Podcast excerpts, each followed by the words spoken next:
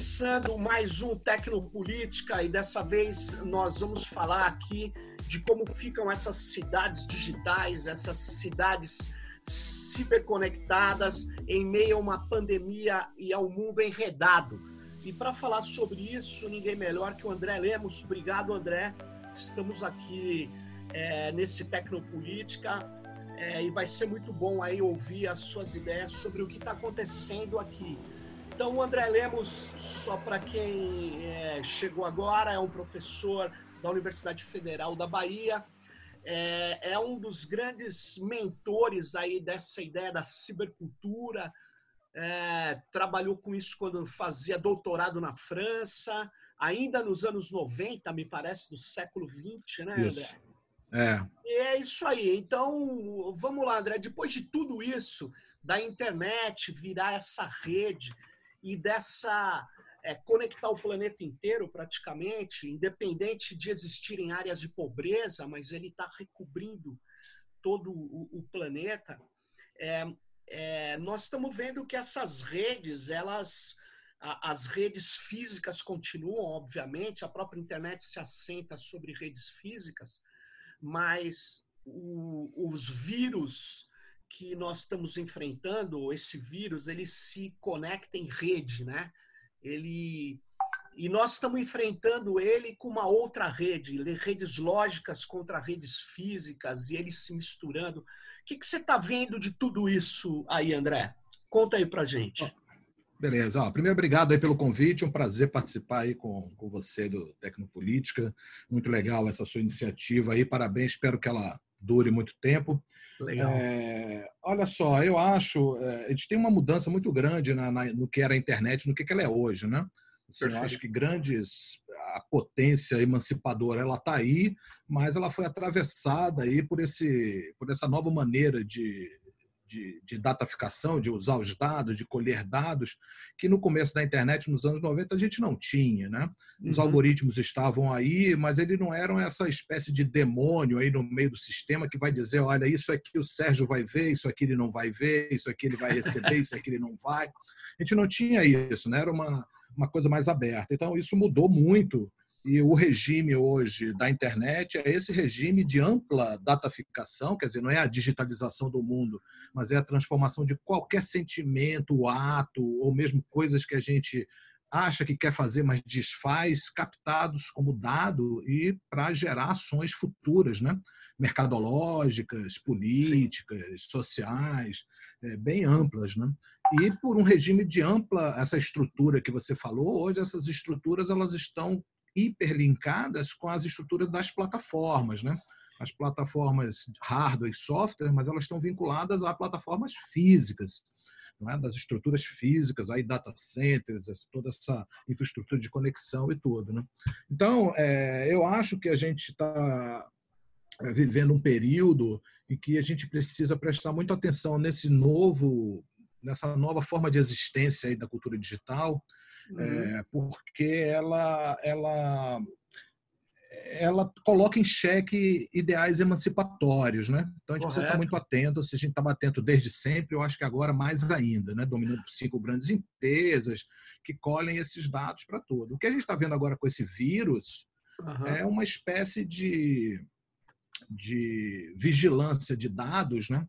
que é, também afeta a infraestrutura física. A gente está numa espécie de é, quarentena voluntária ainda. Alguns estados, hoje o Maranhão começou a entrar no, no fechamento compulsório, uhum. é, mas essa essa essa vigilância, essa, essa essa quarentena, ela nos travou o acesso a essa infraestrutura urbana e por outro lado a, a iniciativa de tentar lançar mão de ferramentas de vigilância de dados que são muito complicadas hoje e com pouca eficiência ainda, né? Claro. Então é um período muito conturbado. A internet é muito boa, sem ela a gente não poderia estar fazendo isso aqui, claro. a gente não poderia estar conversando, acessando, se divertindo, é, é, interagindo com as pessoas.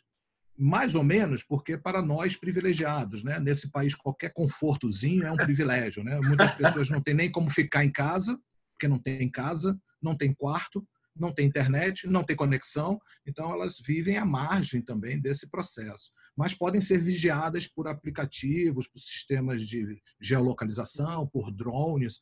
Isso pode ser legal para conter a, a, toda essa epidemia, essa, essa, esse contágio, mas também, eu acho que a gente pode falar um pouco disso mais adiante, levar para uma para uma vigilância que tende a crescer, se implementar sem que as garantias da, da proteção dos dados pessoais estejam em jogo, dado a, claro. o adiamento aí da nossa lei que, que estabeleceria um marco legal aí, né? Claro. Ô, ô, André, deixa eu só voltar uma, uma coisa. Você você lançou faz um tempo aí. Bom, primeiro, eu, eu não sei se o Pierre Levy teve na sua banca de doutorado, não tenho certeza. Teve. Foi, né? Mas é. isso me lembrou de um te, do, do, do, do, texto que ele, que ele lançou. Você lançou antes, mas ele, ele lançou um texto depois, foi traduzido como Cibercultura também. E ele lá dizia que, que é, me parece que o processo, vamos dizer assim, quase que civilizatório, essa era a minha impressão, ele era um processo de virtualização crescente essa virtualização. Como que você vê isso hoje? Você acha que continua essa virtualização crescente de tudo? Esse processo de dataficação reforça ou altera aquela ideia, por exemplo, do início da, da chamada cibercultura, né? essa crença num digital que equalizaria coisas e tal? É, é, eu acho assim, depende de como a gente entende o virtual. Eu acho que o, o PR, na realidade, ele vai para os dois lados. Ele vai no virtual no sentido dos, dos dados Sim. e ele vai no virtual no sentido de uma potência, né? Então, Sim. todo, Deleuziano. Assim. A humanidade, é, a humanidade ela vai tentar aí buscar a, a, atualização de potências, né? Então nesse sentido, leis, liberdade, isso tudo são sempre normativas que a gente tende a alcançar no futuro, felicidade, amor, a gente nunca tem isso, né? Não claro. pegue, agora eu tenho, né? São Não. sempre coisas em potência que a gente tem que ir atualizando todo dia, aos pouquinhos. Então, eu acho que nesse sentido, ele fala um pouco da civilização como algo. Ele é uma figura muito otimista. Inclusive, nós tivemos juntos recentemente no Fronteiras do Pensamento e que é. deu um certo entrevero entre nós dois, porque ele continuava a manter essa ideia da potência, da potência e dizer, olha, é, Cambridge Analytica, Brexit, Trump, Bolsonaro, isso tudo que está acontecendo no Brasil é um fracasso dessa ideia. Como é que você se reposiciona em relação a isso? E ele teve uma certa resistência em relação a essas coisas. Hoje, agora, tudo isso voltou, essa ideia do virtual me incomoda um pouco. Não é? Voltou de novo a educação virtual, o trabalho Nossa. virtual. Essa, essa ideia é uma ideia, acho ultrapassada, já tinha sido vencida, eu acho, nos anos 90, e voltou agora. Eu acho que mais importante, isso escamoteia toda uma coisa que nós tínhamos trabalhado muito no Lab 404, escamoteia toda a materialidade do dado, toda a é. materialidade é. desses processos não é? Então não se trata de substituir. Eu pensei que essa, essa depois de tanta discussão, essa, essa coisa está meio superada, né? Não tem um mundo lá e um mundo aqui. A nuvem é. não está na nuvem, né? O nuvem está ancorado nos data centers. É o data né? center da Califórnia, em geral. É o data center da Califórnia, bem pesado, consumindo água, petróleo, carvão. Isso é? aí. Então, essa, essa materialidade do dado concreto, dos minerais, dos dejetos e também das nossas ações, isso que nós estamos fazendo aqui, nós estamos gerando pegada de carbono. Cada vez que alguém lança uma fake news, ela está produzindo pegada, pegada de carbono. Quando você clica num tweet, faz uma busca no Google, etc. André. Então, o virtual, assim, eu acho que não pode escamotear a materialidade da coisa, porque senão Cara, a você... gente perde o processo. É, você, você tinha falado lá atrás, já há algum tempo, a imagem eu não me lembro exatamente. Você falou, quando estava falando do ambiente urbano, dessa vinculação, você falava que parecia que a internet das coisas fazia um download, né? A internet baixava em tudo, né? Isso. E é. aí você está falando, mas quando você falava disso, eu comecei a pensar na questão, por exemplo, aquela música Despacito, que virou um sucesso mundial pela internet, foi o vídeo no YouTube mais bombado. O vídeo no YouTube gastou energia equivalente a 40 mil residências norte-americanas em um ano. Era o cálculo dos cientistas é, do, do IETF, né? a respeito é, dessa vinculação que você está falando. Ou seja, nós falávamos é, Quantas vezes a gente não ouviu as pessoas falarem, ah, o digital protege o meio ambiente porque some com papel, né? Só que esse, é. Lembra disso? Só que você está falando, estamos claro. falando aqui, estamos queimando carbono, estamos e na verdade esses data centers, exatamente por causa do processo de dataficação, cara, eles estão eles estão consumindo absurdas quantidades de energia, estão fazendo impactos ambientais que nós jamais preveríamos ali no começo dos anos 2000, sei lá. Então essa questão que se levanta dessa vinculação, ela ela ela é, é tal e e claro. ela que nós estamos trabalhando muito nessa linha, assim, buscar entender uma relação entre mídia e antropoceno, porque normalmente quando se fala disso, se fala não é uma na comunicação isso não é um campo ainda muito discutido. É. Então essa materialidade do dado ela, ela passa um pouco despercebida, tanto no sentido de nós estamos acabando de terminar uma pesquisa, nós fizemos uma análise de como é que as fake news ajudam a poluir em cima do vazamento de óleo no Nordeste. Então analisamos 500 vídeos no YouTube com algumas hashtags, isso mostra 80% é fake news. Então, as fake news, o que as fake news jogaram de óleo em termos de pegada de carbono é igual o que caiu no Ceará inteiro. Caraca. Então, essa, essa, essa materialidade do dado é importante. Mais ainda, a materialidade da fake news ela não só atinge a ecologia, ela atinge a política. Porque a fake news ela é uma, uma espécie de, de informação que não tem lastro, porque ela não é verdadeira, e ela mina a, a esfera pública no sentido de produzir um tipo de ação para um, um, interesse muito privado, ela não é republicana. Então é como se fosse o vazamento do vazamento, ela é duplamente poluente, porque ela polui, ela destrói a esfera política e joga CO2 na atmosfera.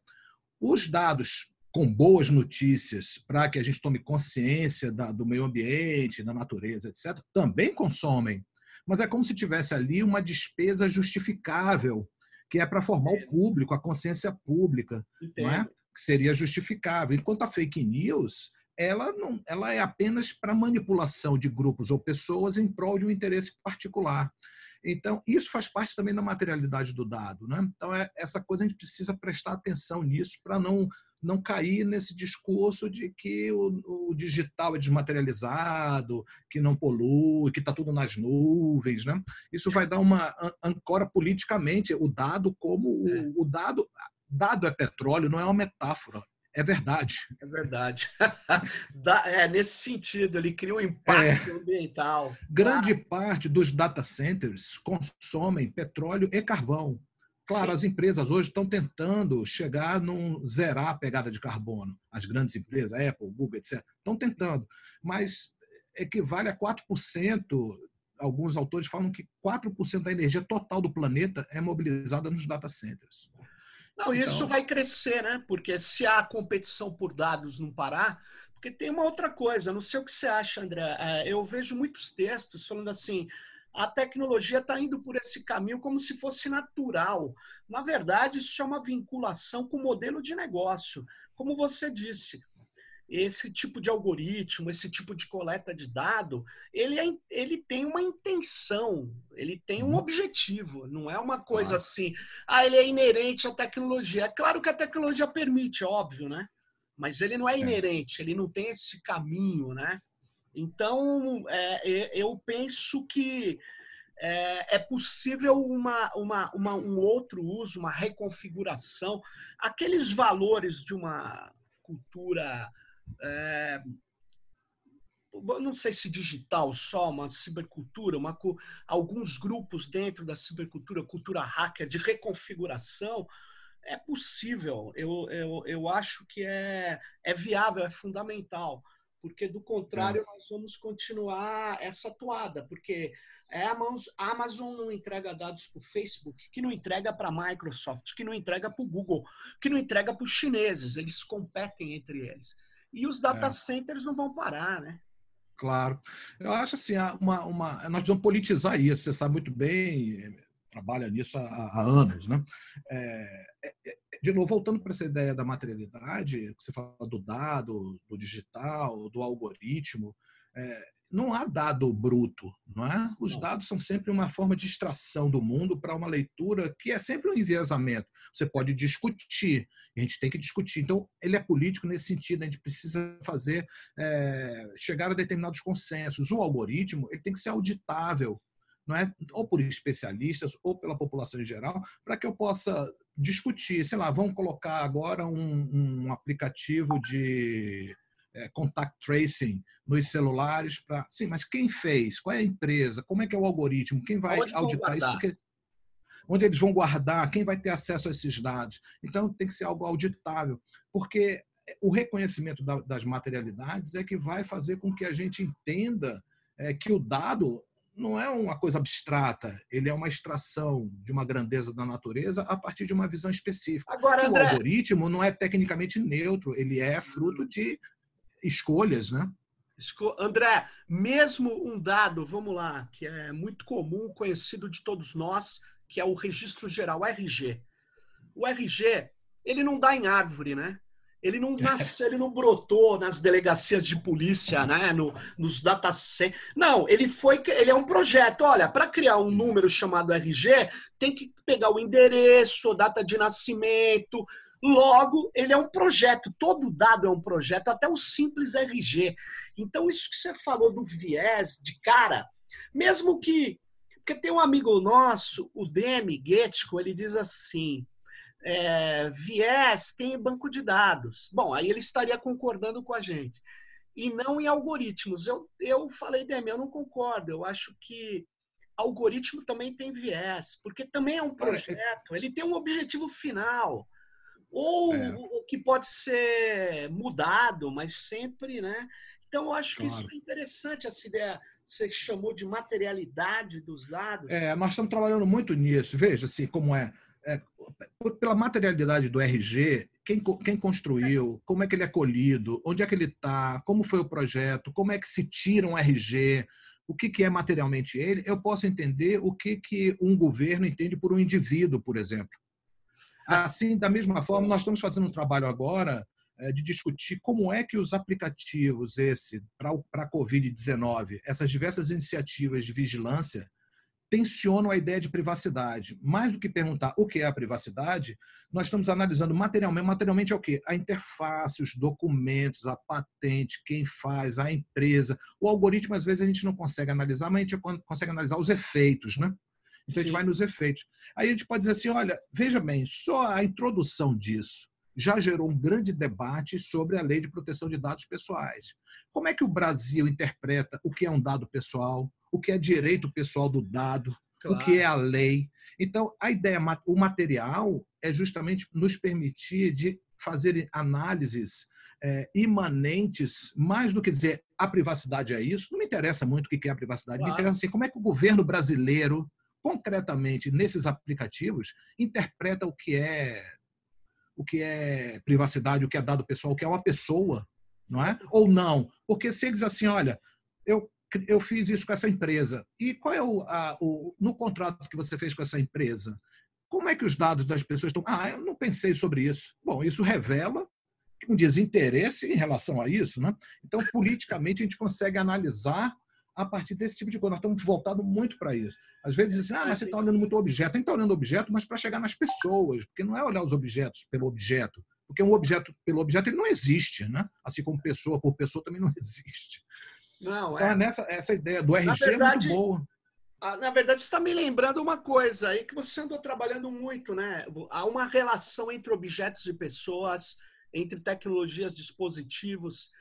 Isso. entre como é que você interpreta essa questão da isso é latuniano, né? Do Bruno Latour é. também. É. Você você considera que os instrumentos que o Bruno Latour nos ofereceu para discutir eles são viáveis como métodos nesse eu, isso que nós, eu acho que isso que a gente está fazendo é muito baseado na, no Bruno Latour e na, no que tem sido chamado de teorias neomaterialistas. Uhum. Né? Então, são, tem vários autores aí também, nós estamos trabalhando nesse sentido. Por exemplo, em vez de trabalhar com essência, o que é a privacidade, o que é a verdade, o que é a liberdade, se trabalha de forma imanente. Como é que eu vou trabalhar isso? Eu não vou trabalhar isso apenas com o usuário. Porque se eu for entrevistar o usuário, eu vou ter uma visão do usuário, mas eu não vou ver o sistema como um todo, eu não vou ver todo o processo. Então, nessa pesquisa que a gente está fazendo, a gente começa, a gente analisa o aplicativo, analisa a interface, analisa os documentos, analisa a patente, analisa as organizações, faz entrevista com os usuários. Então, a gente monta toda a cadeia para, nessa cadeia, sair aí qual é a ideia de privacidade que o governo da Bahia, por exemplo, se a gente for analisar os aplicativos baianos, ou do Brasil, tem sobre determinada coisa. Então, nós estamos a, a, trabalhando, eu estou trabalhando já há alguns anos nessa linha. Eu acho que a gente só consegue analisar o Facebook, o Twitter, o Instagram, se for assim. Porque claro. quando eu posto alguma coisa no Facebook, quem posta? Sou eu que escrevo, mas eu não tenho a menor ideia de quem vai ver, quando vai ver, quanto tempo vai ficar exposto. Eu não sei nada. Então tem uma coisa ali que posta comigo. Se eu digo o seguinte, não, quem posta no Facebook sou eu. Eu sou o sujeito, a mensagem é minha, fui eu que mandei. Não entende o digital, você não vai entender. Você vai ver apenas um pedaço da história. Né? Então a gente precisa ter uma visão mais completa. Não é para ficar no objeto, mas é se a gente extirpar o objeto, ainda mais na cultura digital, com essa performance dos algoritmos, a gente claro. não vai dar conta a gente não vai dar conta. Ele é, performa... ele é ele é autor performático. É performático. Ele é autor comigo. Ele é, é um autor, ele, é, ele, ele tem uma intenção que, em Isso. geral, é definido pelos programadores, pela corporação. Isso, isso. Agora, como que fica essa intenção nas coisas? Como é que você vê essa pegada do Latour que incomoda muitos pesquisadores, André? Que fala assim, pô, mas quando você faz a tal da antropologia simétrica. Simétrica. Uhum. Simétrica. Ou seja, você que para, você não, a priori, como ponto de partida, você não fala o humano é superior a isso, aquilo. Você vai ver é. essa rede. Isso. Nessa rede, as coisas têm efeitos, mas não têm intenção. Ou tem intenção também? É, então, quando você vai analisar as coisas, o Facebook tem intenção. Sim. o algoritmo também. O algoritmo do. É, porque o Facebook é o algoritmo. Mas é um é. algoritmo que vai agir a partir de. Se a gente pega o. A gente fez um trabalho também sobre o Instagram. Sobre o, Instagram. É, o que, que é algo instagramável? Está meio definido na, nos documentos. Ele Olha. convoca um determinado indivíduo. Então, esse indivíduo ele é produzido pelo algoritmo. Quando a gente fala de antropologia simétrica, não está dizendo que eu tenho o mesmo status ontológico do que uma caneta. Claro. Mas é reconhecer que sem essa caneta aqui, eu não vou conseguir pensar direito, porque eu estou criando. Ela me ajuda a fazer isso. Então, a antropologia simétrica é no sentido assim de que antes de você achar quem é que tem o poder e quem é a causa das coisas, analise como é que as mediações estão acontecendo, como é que as influências estão acontecendo. Porque a partir daí você não é que não tenha poder, não é que o humano não importe. Muito pelo contrário, eu acho é, que a ideia de, de, de entender os processos sociais é para entender como é que nós estamos imersos nisso. Sim. E é justamente por isso que a gente tem que olhar para o Facebook, para a agência do algoritmo, porque senão eu não vou entender como é que eu estou enfiado nesse negócio. E então, a... essa é a ideia, né? O André, e lá a, a, o, eu tenho pesquisado patentes, né? Tem uma aluna minha também que fez um mestrado sobre as patentes do Facebook, porque de fato você falou assim: olha, eu estou publicando um post lá e o algoritmo está dizendo quem irá vê-lo. Não é todo mundo que vai ver, mas quem que ele escolheu? Eu nem, nem isso eu sei. É ofuscado, é opaco. Aí nós fomos em patentes, aí depois eu continuei vendo patentes da Samsung, patentes dessas corporações. É claro que nem todas as patentes estão em uso, mas elas estão registradas. Se elas estão mantidas, é porque eles querem usar ou porque eles acham que tem algum valor.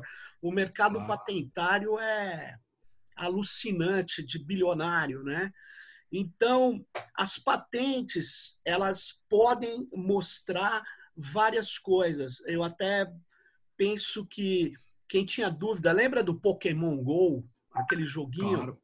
Aí o cara falava, ah, esse joguinho aí é. Vocês estão fazendo teoria das, da conspiração, ele não pega dados de ninguém. Pô, mas você vai lá na patente, a patente é de realidade aumentada para jogos em ambientes urbanos com a finalidade de obtenção de dados. é, claro. É uma claro. situação assim, esse mecanismo de descortinar as redes que estão é, são constitutivas dessas tecnologias e dos agregados sociais é uma, é uma pegada muito, muito importante nesse momento, eu acho. É, é a gente está.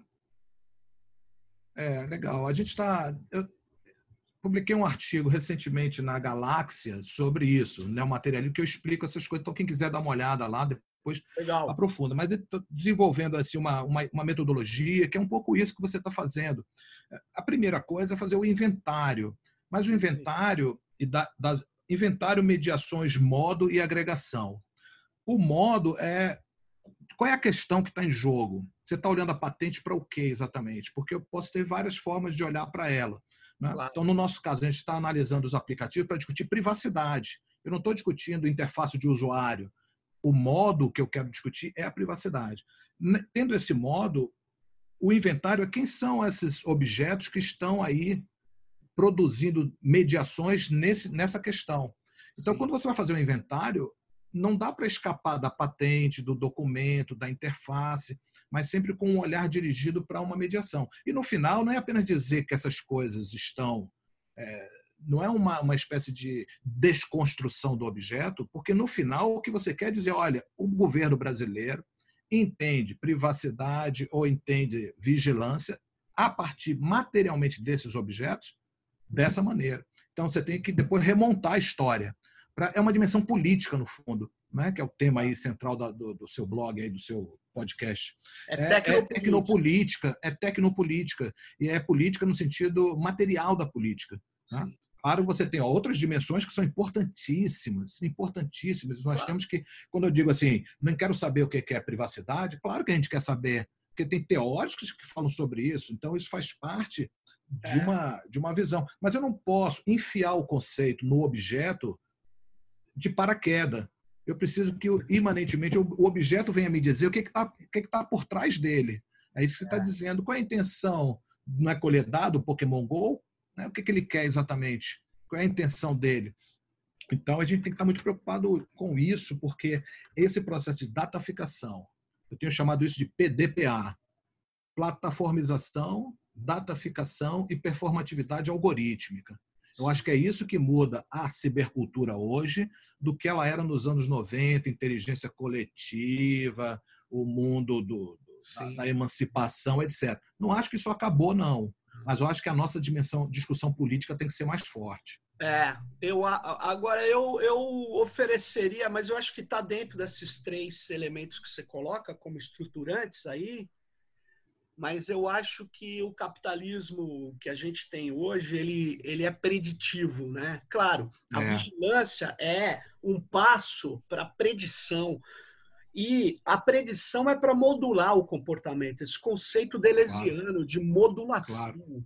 Porque, claro. Que é, na verdade, do Simondon, mas o Simondon usa mais ou menos num, num sentido mais forte, eu diria, porque para o Simondon o indivíduo não é um ele é individualizante, né? Ele é uhum. tem um processo o tempo todo dele se constituir, né?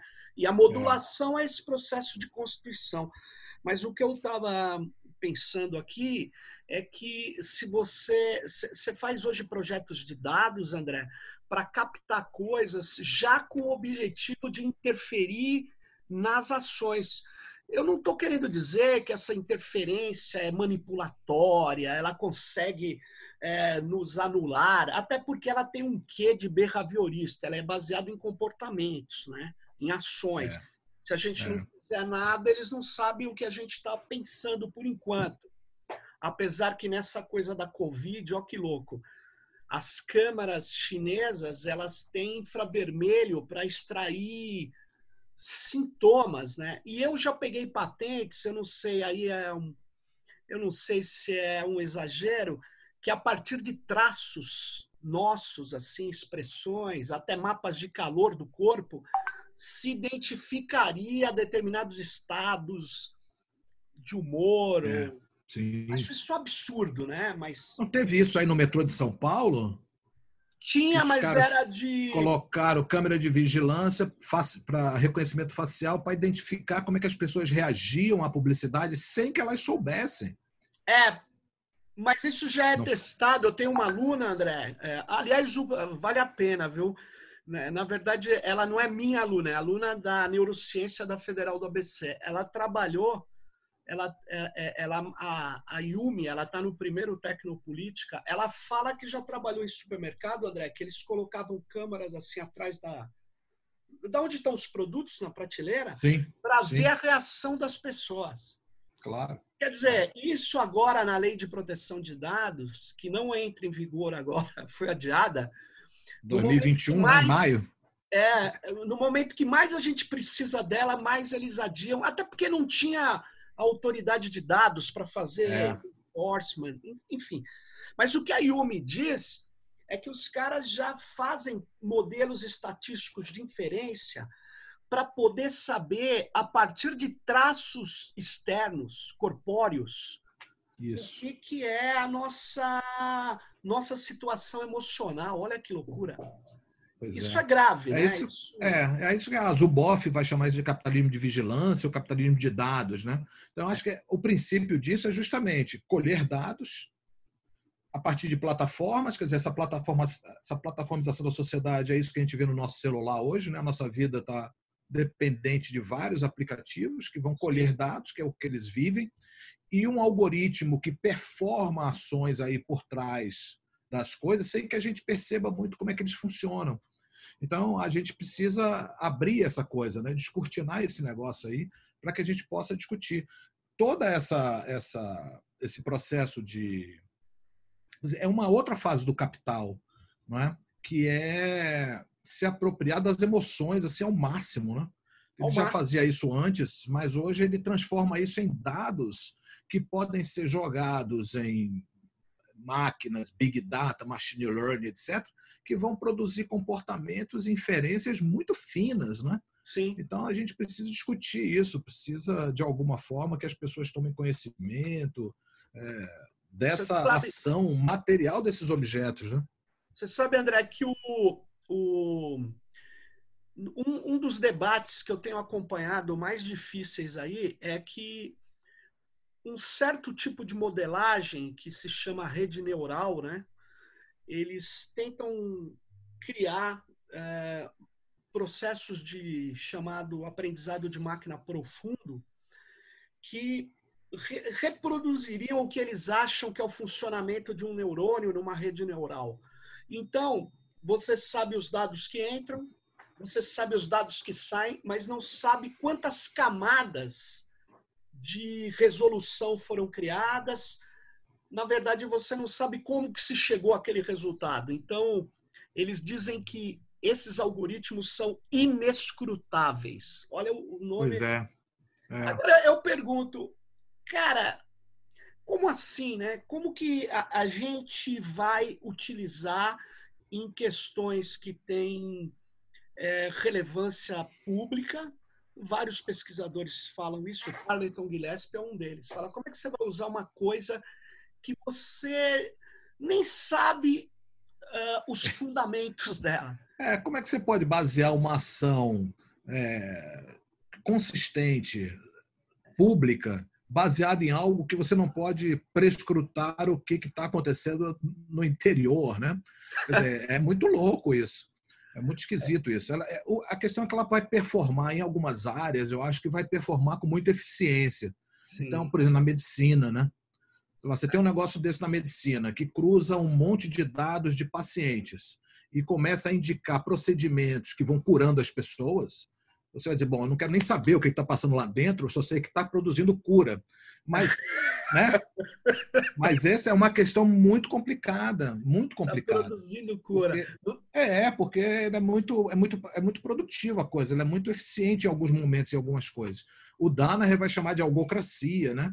Essa coisa, você vai transferir isso para uma decisão política, urbanística, de decisão que atinge a esfera pública, de lei, você vai fazer leis assim, não dá, né? Então, Agora, em algumas áreas isso pode é, funcionar, mas. É, mas ser... você sabe que o que está motivando a, a, a, tentativa de criar procedimentos para usar redes, algoritmos assim, de deep learning, que sejam prescrutáveis, que sejam inteligíveis por humanos, sabe quem que está comandando? Um dos grandes projetos disso é a agência militar americana, a DARPA. Aqui, por quê? Aqui criou a internet, né? É, mas por quê? Eu fui falar, mas pô, por que, que os militares estão interessados em transparência? É, é, não assim publicar os mas pelo menos eles entenderem qual seria a motivação. E a motivação, é, eles mesmos dizem, eles falam, eu não posso usar para ter robôs letais. Eu não posso usar um robô que eu não sei como ele chegou a um determinado tipo de decisão para atirar ou não atirar, por exemplo, drones não tripulados. Porque claro. os humanos estão dando muito problema para eles. Os humanos não estão querendo fazer coisas, enfim. Eles dizem, não, olha, se eu embarcar os parâmetros éticos da humanidade num, num algoritmo, esse algoritmo que não sente medo, não vacila, etc., etc., ele vai agir mais eticamente que o humano. Mas isso se eu souber como funciona. Então, olha só, os militares, com a é. finalidade de ampliar o uso de robôs letais, né? Eles querem, eles querem um algoritmo que seja, que seja explicável. Claro. Isso é uma contradição assim, muito louca. Que quem vai mais avançar a transparência é o cara que quer, na verdade, um é. uso nefasto socialmente, sei lá. É, bélico, né? É bélico. Bélico. bélico. É. Mas é. eu, eu penso que esses temas, André, muito interessantes, vocês estão pesquisando aí no 404, né? O EDL é. não é encontrado, é isso, né? lab40, lab404.ufba.br. Nós, inclusive, lançamos um dossiê aí sobre, o, sobre o coronavírus, chama In Vitro. Então, são ensaios, né? Escreviam sobre o coronavírus, escreviam sobre as tecnologias no coronavírus, tem um sobre o Tinder, né? Também nessa. O nessa Tinder fase. no coronavírus é fenomenal. É. Isso é interessante também como é que ele produz um tipo de indivíduo é, que é o indivíduo que está buscando o amor, ou que está buscando. Ele produz uma espécie. Ele, Para ele funcionar, ele precisa produzir esse indivíduo, porque está na interface, está nos documentos. Olha então a gente tem, tem, tentado, são, são os alunos, assim, mestrandos, doutorandos, eu e um outro professor aí estamos tentando é, eu incentivo eles a escreverem, né? Eu digo, vocês precisam escrever, cara. Vocês estão pesquisando isso, vocês precisam dizer alguma coisa sobre o coronavírus. Tem um que está trabalhando fake news. Eu falei, você não vai escrever sobre fake news e coronavírus? Não, sou eu que vou escrever. Escreve aí. Acabou de escrever um texto. Então, ele está tentando produzir assim alguns ensaios sobre o coronavírus para posicionar, tentando fazer essa abordagem neomaterialista aí da, da, das coisas. Então, lab404.ufpa.br. Ele está há muitos, alguns anos já agindo nessa linha e tentando fazer pesquisas voltadas para esse tipo de, de discussão, que é uma discussão, no fundo, política mesmo. Ô, ô André, deixa eu só, no meio da conversa, você tem, assim, porque a gente tem um tempo aqui no Tecnopolítica por episódio, antes da gente acabar, eu queria ouvi-lo sobre a questão do, de um termo que é é, aparece já uh, alguns dois anos, que é o neocolonialismo de dados. Colonialismo de dados. Eu não sei se você já teve contato com, com Coldre, Merrias e outros pesquisadores que recuperam o Quirrano, a ideia da colonialidade, dizendo oh, o colonialismo histórico acabou, mas a a colonialidade, essas estruturas colonizantes permanecem e hoje com os dados elas são amplificadas. É. Você acha que tem alternativa a isso? É, porque você numa hora aqui da nossa conversa você falou essa questão de open, essa questão de práticas colaborativas, inteligência coletiva, isso ainda existe, mas até que ponto qual é a alternativa a esse mundo dataficado? Não existe. A tecnologia vai e a gente não tem como oferecer resistência. Aí é uma opinião. Eu sei que isso não é uma pesquisa. É. Mas o que, é. que você acha disso?